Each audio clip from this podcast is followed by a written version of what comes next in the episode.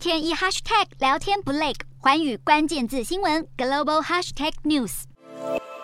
美国参议院在当地时间十九日以六十四比三十四巨大票数差距通过了浓缩版晶片法案。法案若能在众议院顺利通过，美国政府将会拨款五百二十亿美元资助国内半导体产业发展，并补贴全国各大晶圆大厂到美国设厂，引进更多先进技术。除了补助半导体业者在美国设厂，美国国会也在研议为半导体设备制造商提供百分之二十五的投资租税抵减，并在美国国家科学基金会成立科技和创新局，鼓励更多新兴技术的研究。而拜登政府这么大力提倡晶片法案，为的就是要巩固美国在全球半导体的领先地位，并同时防止中国晶圆产业崛起。如果晶片法案正式成为法规，将会有利于英特尔、台积电、三星等晶片大厂在美国启动投资计划。但如果法案未能顺利通过，冲击最大的就会是英特尔以及格瑞等美国本土半导体产业，因为他们目前规划的重大投资案几乎都设在美国，不像台积电或三星能随时撤回国启动备案。但也有专家认为，五百二十亿美元对于半导体投资来说，金额明显不够。中国当局成立扶植本土半导体产业的基金，光前两期的投资金额就高达五百亿美元。另外，还有地方政府与国营企业响应号召，砸更多钱协助发展。外界预估，中国投入半导体的总金额可能在五百二十亿美元的十倍以上。而身为民主国家的美国，显然无法像中国一样强制执行政策。但如果晶片法案能顺利过关，对于美国强化半导体发展以及全力对抗中国竞争力来说，都具有象征性的意义。